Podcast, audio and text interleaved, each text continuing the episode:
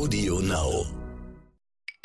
Ich habe mich jetzt ja ähm, versucht, in meinem Alter von Mitte 50 auch nochmal komplett neu zu erfinden und das ähm, war nicht ganz einfach, aber ich habe mich da mit Be Disruptive auch zu ermutigt, ähm, was Neues zu machen, weil ich einfach glaube, dass man auch mit Mitte 50 ähm, nochmal ganz neue Wege gehen, gehen kann. Und diesen Weg beschreite ich gerade und der macht wirklich Spaß. Lässt sich der Mensch digitalisieren? Damit meinen wir jetzt nicht, dass wir uns alle in Einsen und Nullen auflösen. Sondern vielmehr, dass wir alles, was uns wichtig ist, also Verträge, Urlaubserinnerungen, Nutzerkonten bei Social Media und so weiter, digitalisieren und zum Beispiel in die Cloud hochladen. Unser heutiger Gast hat genau das gemacht, zumindest so in etwa. Und was genau, kann er uns natürlich viel besser erklären. Und zwar bei Sotec Deutschland. Schön, dass Sie und ihr dabei sind und seid. Ich bin Frauke Holzmeier. Mein Name ist Andreas Laukert und der Name unseres Gastes ist Uwe Böhler, CEO von Cloud Legacy. Hallo. Hallo. Hallo. Vielen Dank für die Einladung. Gerne. Wir stellen unsere Gäste mal ganz kurz vor. Äh, aus Transparenzgründen müssen wir einmal sagen, dass wir quasi Ex-Kollegen sind. Also du hast auch bei RTL gearbeitet. Allerdings hatten wir persönlich jetzt nicht wirklich viel voneinander, miteinander zu tun. Deswegen eigentlich alles wie immer. Aber das sollte man vielleicht einmal erwähnen. Und äh, Cloud of Legacy hast du äh, mitten in der Corona-Zeit gegründet. Ne? Und da geht es ja auch um den Tod. Erklärst du gleich ja noch mal ein bisschen ausführlicher. Kam dir die Idee dann so ein bisschen aus einer Corona-Depression heraus? Raus oder warum? Es kam nicht aus einer Corona-Depression heraus, aber sicherlich hat äh, Corona und alle Erfahrungen, alle Geschehnisse, die in diesem Zeitraum ähm, vor allem des ersten und zweiten Lockdowns passiert sind, damit zu tun.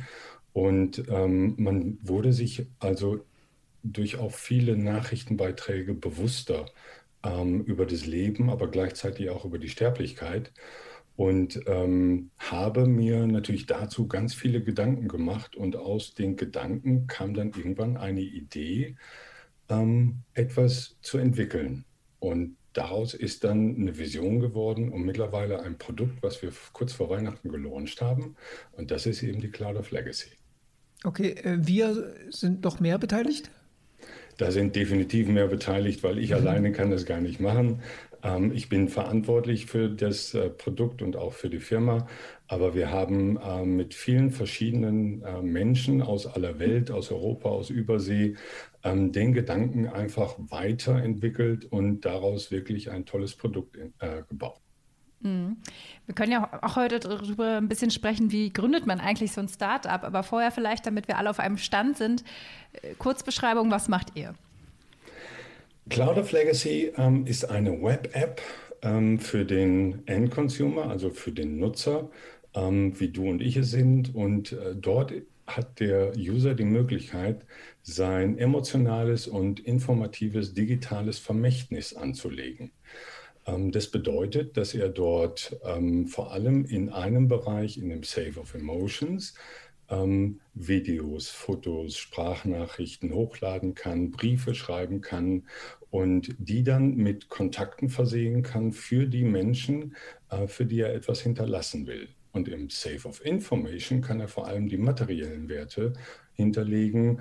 Dazu gehören dann beispielsweise Logins, Versicherungspolicen, aber auch das Testament oder eben auch Pensionsansprüche, ganz je nachdem, wie man das nutzen möchte. Da gibt es viele vorbereitete Schließfächer, Logboxes, ähm, die er da entsprechend nutzen und befüllen kann. Mhm. Und auch da ist es so, dass er diese Informationen für bestimmte Kontakte individuell ähm, hinterlegen und erstellen kann.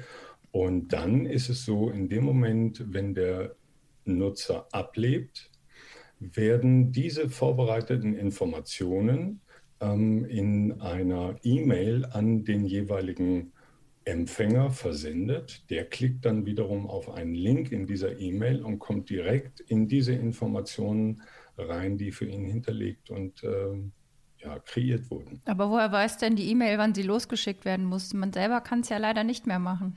Man selber kann es nicht machen. Deswegen ähm, die heutigen Technologien ähm, erlauben dann Automatismus und ähm, der Nutzer legt zwei sogenannte Legacy Contexts an oder mindestens zwei.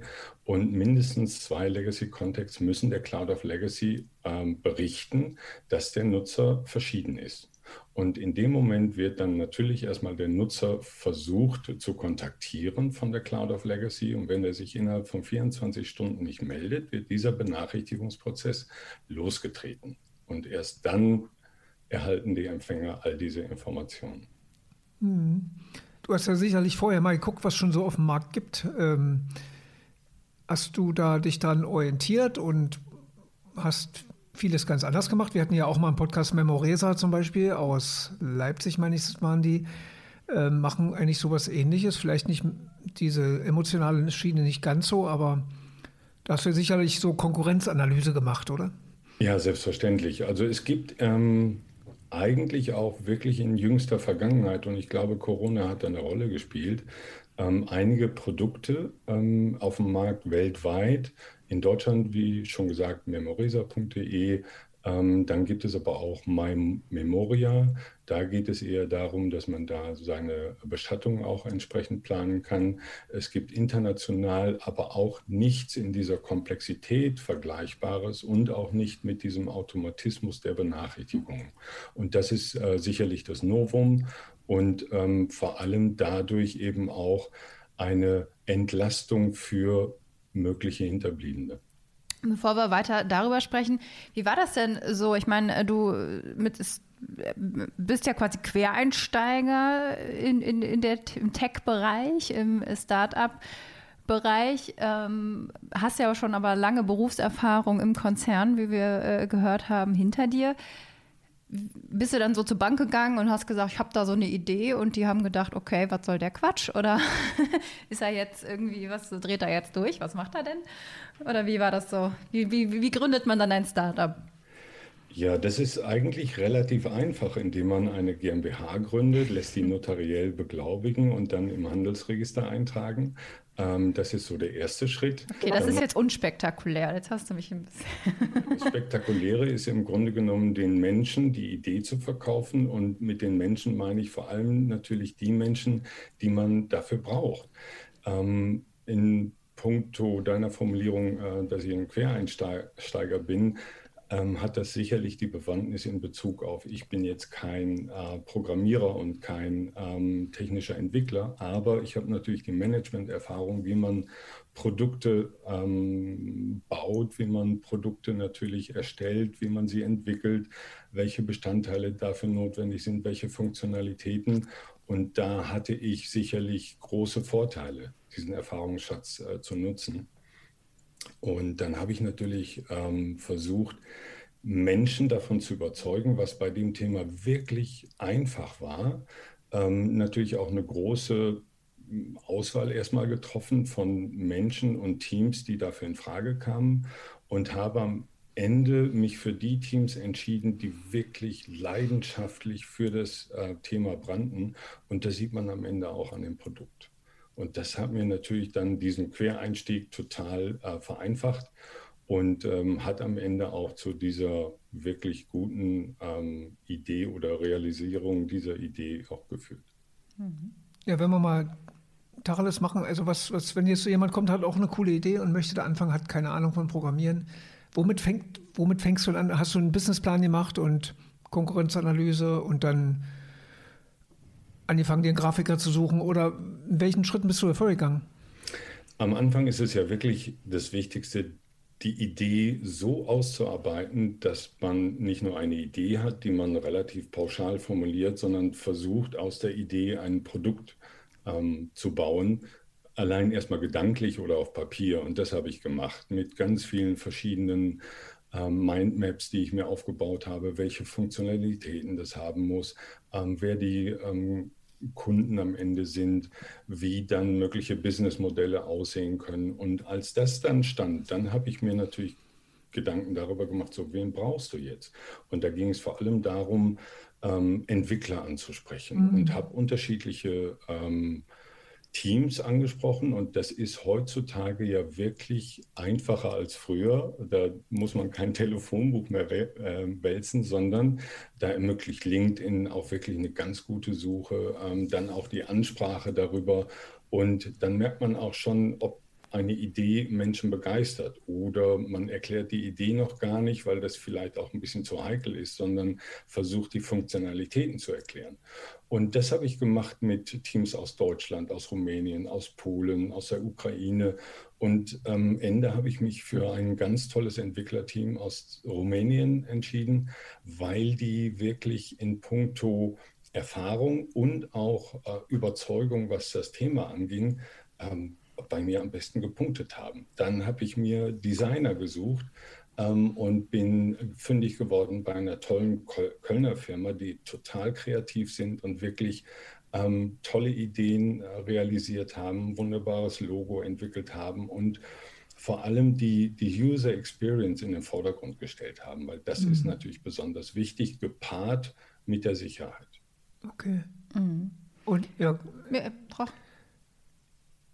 ähm, ge genau, dann hast du, dann hast du also für dich auch schon alleine oder hast du noch andere Leute mit hinzugezogen? Also das stelle ich mir nun nicht einfach vor. Du kennst das ja selber bei RTL, hatten wahrscheinlich viele, viele Teams Sitzungen gehabt äh, oder richtige mit Flipcharts und dann macht man sich ganz tolles Brainstorming und das im Alleine ist dann schwierig, ne? Also, oder hast du dir Leute rangezogen, die dir, sag mal, den hast du, was hältst du davon, was hältst du davon und Genauso, genauso wie du sagst, ähm, das, das schafft man alleine gar nicht. Dafür ist das Thema zu komplex.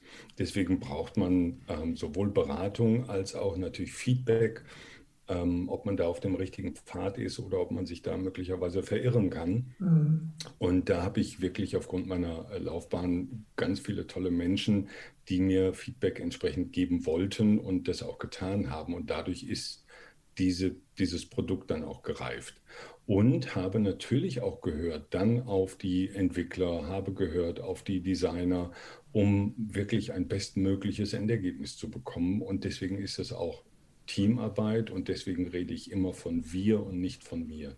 Mhm. Mhm. Wie lässt sich denn das Thema Tod vermarkten? Das ist ja erstmal ein schwieriges Thema, ne? Es ist ähm, in unserem Kulturkreis ein noch ein bisschen tabuisiertes Thema oder stigmatisiertes Thema.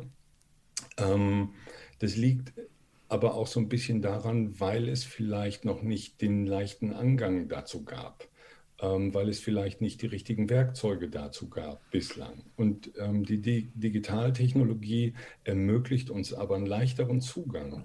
Und ähm, die Cloud of Legacy ist am Ende etwas natürlich die so ein bisschen auf den Moment des Todes abzielt, aber eigentlich ist es ähm, eine Hommage an das eigene Leben, denn man schaut selber darauf, so was möchte ich denn eigentlich hinterlassen?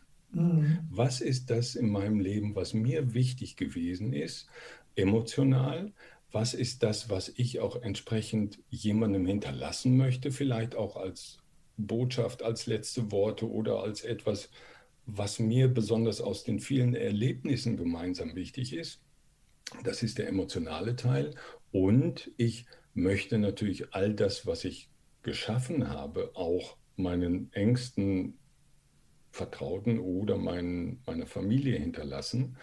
Und somit kann ich vorsorgen und habe auch so ein beruhigendes Gefühl, das habe ich gemacht. Und das habe ich eben nicht nur auf Papier gemacht oder auf einen Stick gezogen, was möglicherweise durch irgendwelche besonderen Situationen dann auch nicht mehr auffindbar ist, sondern das ist etwas, was automatisiert dann diesen Menschen auch zugestellt wird und somit haben die auch mehr Zeit zum Trauern. Sie müssen sich nicht mit der Suche beschäftigen, haben sofortigen Zugriff und das ist definitiv eine Erleichterung.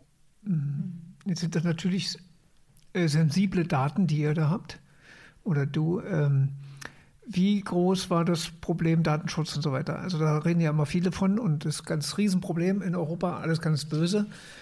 Aber da hast du ja nun wahrscheinlich mit deinen Daten noch einen ganz großen Acker zu backern.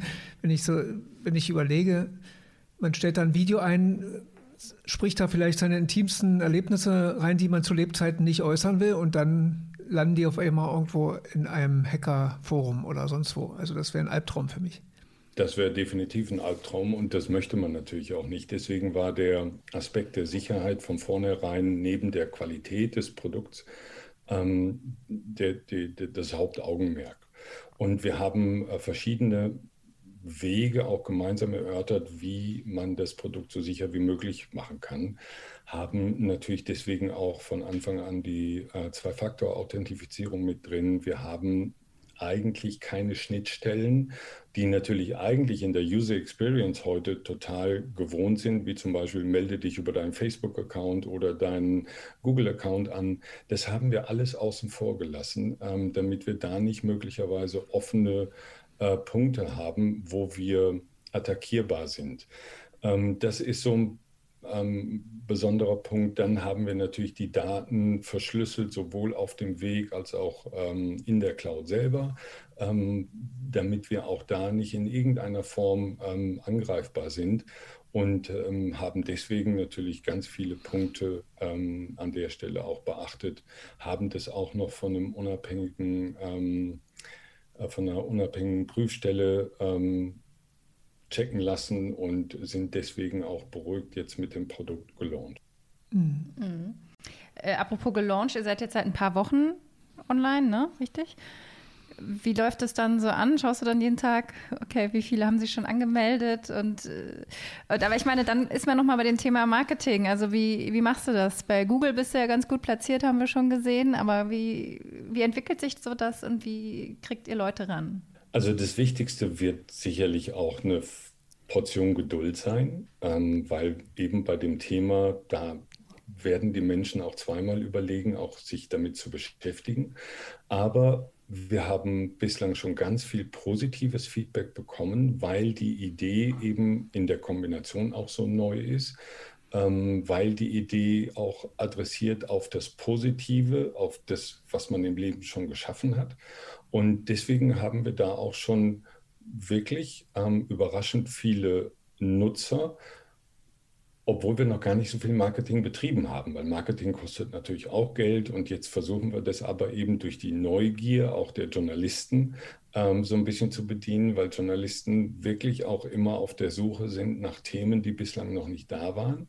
Mhm. Und ähm, darüber haben wir jetzt auch schon viele Gespräche geführt. Und ähm, da jetzt ähm, kurz vor Weihnachten die Menschen auch alle im Urlaub waren, aber jetzt seit Anfang Mitte Januar wieder zurück sind, merke ich, dass da auch das Interesse deutlich größer wird. Und das, ähm, das schieben wir jetzt auch weiter an. Natürlich werden wir beim Thema Marketing ähm, zwei Stränge benötigen oder vielleicht sogar drei, nämlich einmal ähm, die, die journalistische Berichterstattung einerseits, dann natürlich auch ähm, das Marketing auf verschiedenen Plattformen, sei es Social Media, sei es online, ähm, sei es aber auch äh, Print, Radio und äh, TV äh, perspektivisch, wo wir das Thema weiter lancieren müssen. Und ein ganz wichtiger Aspekt ist dann natürlich auch die Mundpropaganda, sprich, dass Menschen darüber reden in den Familien, im Freundeskreis.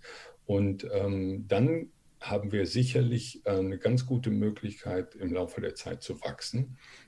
Und das nicht nur in Deutschland, sondern weil wir auch direkt in deutscher, englischer und spanischer Sprache gelauncht sind, ähm, das auch weltweit ein bisschen ähm, bekannt zu machen. Hm. Bleiben wir mal noch äh, in Deutschland. In Deutschland ist ja nicht nur das Leben bürokratisch, sondern auch der Tod. Ähm, Testament zu schreiben, zu machen und sicher abzulegen, ist ja immer so eine Sache hier. Ja, da gibt's, werden so viele, können so viele Fehler gemacht werden.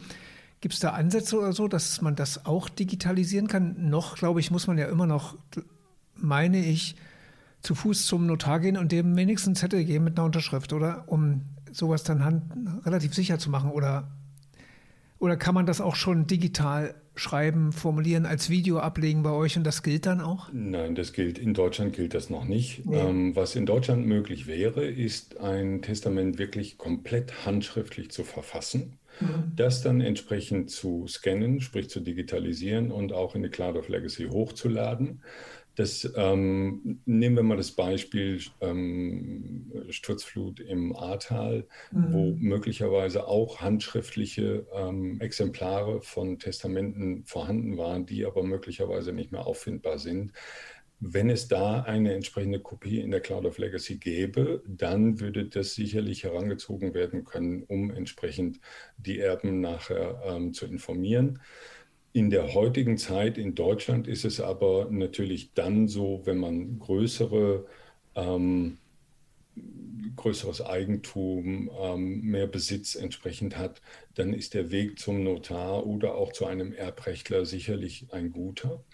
Und wir haben äh, in der Cloud of Legacy auch in einem Bereich ähm, eine, eine tolle Kooperation mit einer Kanzlei aus Bonn, ähm, die uns in dem Zusammenhang wirklich alle Informationen zum Thema Erben, zum Thema Erbrecht, Erbfolge zusammengestellt haben, die auch in der Cloud of Legacy dann einlesbar sind ähm, und auch zum Thema Testament äh, ganz viele Informationen dort hinterlegt sind.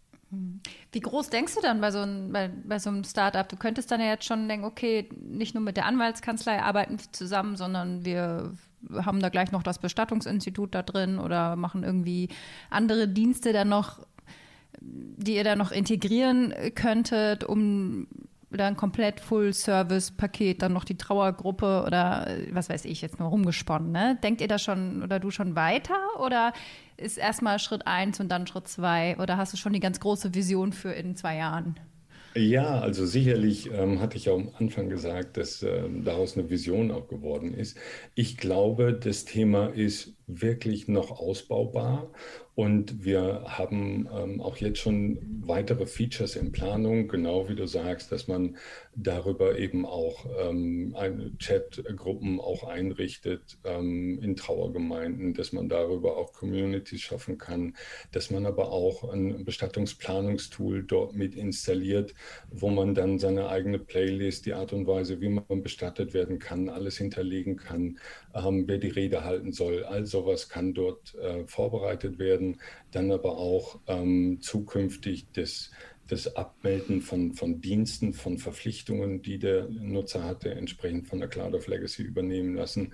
Ähm, das sind alles Bestandteile, die wir langfristig dann mit reinnehmen wollen. Wir bauen auch eine Native App ähm, die wir jetzt ja noch nicht haben. Wir haben ja die Web-App, aber das ist dann auch die weitere Ausbaustufe, sodass eben auch die Usability auch noch optimiert wird.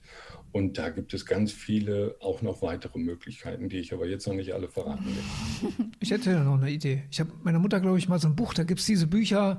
Mama, sag doch mal oder so ähnlich, ne? Genau. Also so auch eine Anleitung zu geben, weil ich denke, viele Menschen haben Probleme damit, Schreiben geht vielleicht noch, aber Videoaufnahmen zu machen, was soll ich erzählen und so, könnte ich mir vorstellen, dass so ein Avatar dann Fragen stellt und derjenige, also ja, und das ist auch richtig, weil ich habe in meinen vielen Gesprächen, die ich bislang geführt habe, äh, mit, mit, mit Menschen, die dabei geholfen haben, das Produkt auch zu bauen, ähm, die auch wirklich deutlich unter 50, 40 oder auch schon unter 30 Jahren waren, die auch von der Idee begeistert sind und die das äh, natürlich auch entsprechend anwenden wollen. Und da werden wir in Zukunft sicherlich solche Möglichkeiten ähm, auch entsprechend anbieten, damit die sich auch da ähm, finden und das alles äh, kreieren können. Mhm. Wie schaust du auf das Start-up-Land Deutschland, wenn wir mal ein bisschen breiter werden? Du bist ja jetzt Neugründer noch, kann man glaube ich noch so sagen. Und häufig heißt es ja ja irgendwie ganz gut, die Start-up-Szene, aber andererseits ja Fachkräftemangel und dann wieder äh, bürokratisch und so. Aber wenn du jetzt mal auf deine Erfahrung schaust, wie siehst du so das Start-up-Land Deutschland? Ähm, ich also das Thema Fachkräftemangel haben wir sicherlich in ganz vielen Bereichen in Deutschland. Das ist nicht nur in der Startup-Industrie so. Ich habe ähm, dadurch, dass ich selber über ein bisschen ähm, finanzielles Potenzial verfügt habe, da nicht so viele ähm, Stolpersteine bislang gefunden. Aber es ist natürlich so, wenn wir jetzt an das Thema Marketing denken, auch da werde ich natürlich Partner brauchen und ähm, freue mich auch auf die, die einen nämlich an der Stelle beraten und unterstützen können, um das entsprechend auch größer zu machen. Ähm, aber ich habe trotzdem das Gefühl, dass sich viele Institutionen schon darauf einstellen, dass das auch schnell gehen muss ähm, glaube aber, dass die oder dass einige Institutionen da noch so ein bisschen ähm, eine Lernkurve brauchen, auch noch schneller werden müssen. Und ich glaube, gerade das Tempo ist entscheidend in der heutigen Zeit, wenn man auch in Deutschland die Startup-Szene entsprechend fördern möchte, weil wenn man das mit den Chinesen vergleicht oder den Amerikanern, wie schnell das dort geht, da müssen wir einfach lernen. Und da mhm. sind wir einfach in Deutschland in vielen Bereichen zu reguliert und müssen lernen, das auch so ein bisschen unorthodoxer oder unkonventioneller anzugehen. Das widerspricht aber ein bisschen unserer Mentalität und das ist ein Spagat, den wir hinbekommen müssen. Ja, gerade in der Branche, in der du dann tätig bist, gerade wo wir vorhin über Testament gesprochen haben, Notare und so, das ist ja noch eine altehrwürdige Branche, da rührt sich ja am Ende nichts. Also ich hatte mal eine Notarin auf einer Podiumsdiskussion, die, der, die wurde irgendwas gefragt in Sachen Blockchain und können sich vorstellen, da hat ich gesagt, niemals wird äh, Kataster oder irgendwas auf der Blockchain stattfinden. Ja, wenn ich da schon niemals höre, kriege ich schon Pickel. Ähm, aber könntest du dir vorstellen, dass irgendwann mal auch, wir reden über Metaverse und so weiter demnächst, das Leben digitalisiert wird? Warum nicht auch das? Warum könnten nicht Notare dann auch digital arbeiten? Per Video oder oder? Also ich bin vollkommen überzeugt davon, dass das kommen wird. Also das, ähm, die Disruption wird auch in dem Bereich ähm, aufkommen und wird davor nicht Halt machen. Das heißt, irgendwann kippen ähm, diese ja, Einrichtungen, diese Institutionen und diese, diese Prozesse, weil es einfach auch zu langsam, äh, zu ja nicht mehr zeitgemäß ist. Und daher glaube ich, ähm, das Wort niemals hätte ich in dem Zusammenhang nicht im Mund genommen, weil mhm. die, das wird ähm, sicherlich äh, mit Lügen gestraft werden. Mhm.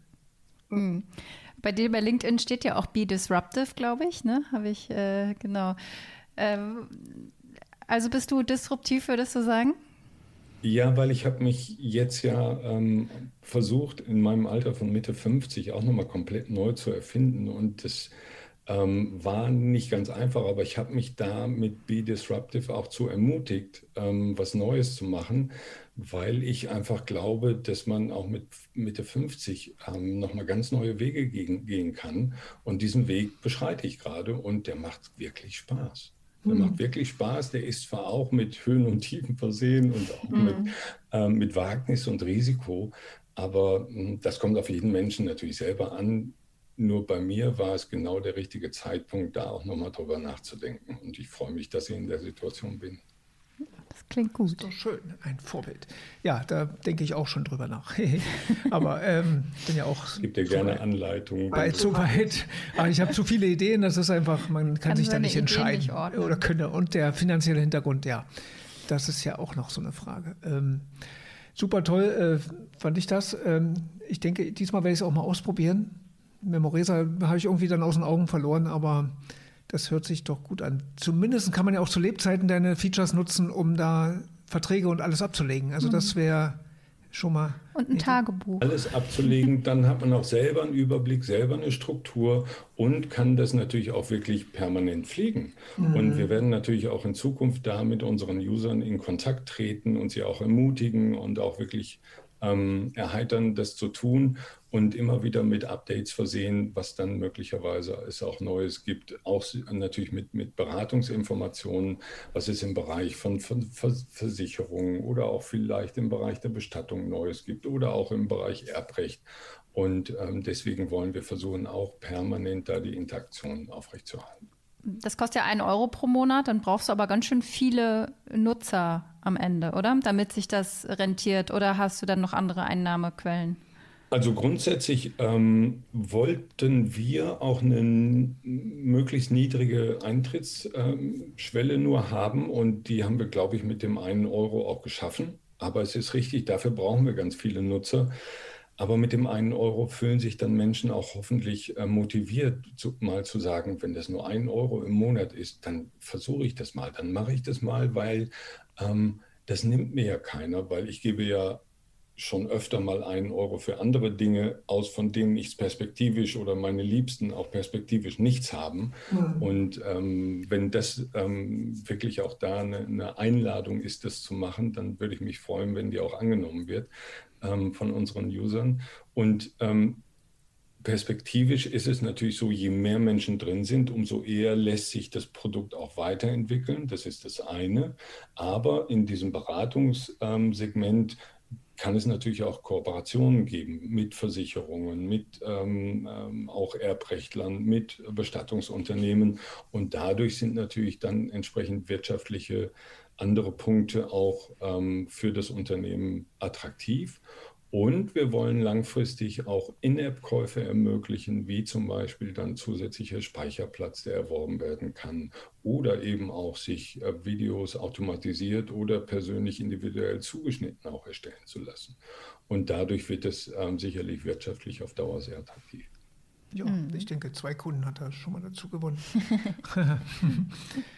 genau, wir haben immer eine letzte Frage. Äh, das ist heute etwas schwieriger, sehr gut bis ungenügend. Wir fragen immer nach einer Schulnote, aber wir lassen dich jetzt nicht, nee, nee, wir lassen dich jetzt nicht dein eigenes Produkt bewerben, soweit ist es jetzt noch nicht.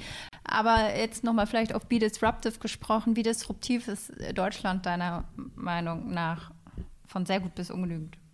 So Schulnoten. Wie hoch ist die Resilienz, genau? Ja, das ist immer gemein, aber. Ja, also für dich gibt es ja, für dein Produkt gibt es ja keine doch, Branche. pauschalisieren oder, Branche, aber klar, man könnte die Bestatterbranche nehmen. Also, die kennst du ja auch nicht nein, so. Nein, nein, nein. Nee, wir machen mal so ein Schulnoten in deinem Bereich, aber das ist halt schwierig für deinen Bereich. Aber was du jetzt schon für einen Einblick hast. Im Bereich jetzt abzielen, was ich glaube insgesamt sehe, ist, ähm, dass wir alle in, in den Medien auch wahrnehmen, wir müssen ein bisschen disruptiver sein. Mhm. Die Gesellschaft aber eigentlich viel zu langsam ist. Und nur wenn die Gesellschaft eine Not hat, und das haben wir beispielsweise durch Corona erlebt, dann sind wir auf einmal unfassbar beweglich weil das Thema Homeoffice war vor der Pandemie etwas, was die Unternehmen eigentlich abgelehnt haben oder nur mal pilotweise getestet haben ähm, und dann auf viele Unternehmen das quasi wieder in die Tonne getreten haben. Mhm. Nur das hat dann auf einmal so eine Dynamik bekommen. Und ich glaube, dass es da ganz viele Bereiche auch heute gibt. Wenn man da mal intensiver drüber nachdenkt, dann kann man so viel ermöglichen. Nur die Bereitschaft muss definitiv auch bei den Organisationen und Firmen eine größere werden. Mhm. Ja. Du kannst auf jeden Fall aus dem Homeoffice arbeiten, nehme ich an. Ja, das du hast wahrscheinlich gar kein Büro, ne? Also. Ich habe einen Co Coworking Place, aber ich bin ah. natürlich auch im, im, Homeoffice, weil Coworking Place äh, ist auch wichtig, um eben auch sozial ähm, ja, Kontakte zu pflegen, mit Menschen sich auszutauschen, Feedback zu bekommen. Und ich bin natürlich trotzdem ähm, in der Pandemie ganz viel gereist, weil ich natürlich meine Partner entsprechend sehen wollte und mit denen auch persönlich reden wollte. Also es war immer eine Kombination. Und das kann man auch gut hinbekommen. Mhm. Ja, dann viel Erfolg Dank. weiterhin. Viel Erfolg, genau. Uwe Büller. Danke, Uwe Büller. Vielen Dank. Das wünsche ich euch auch.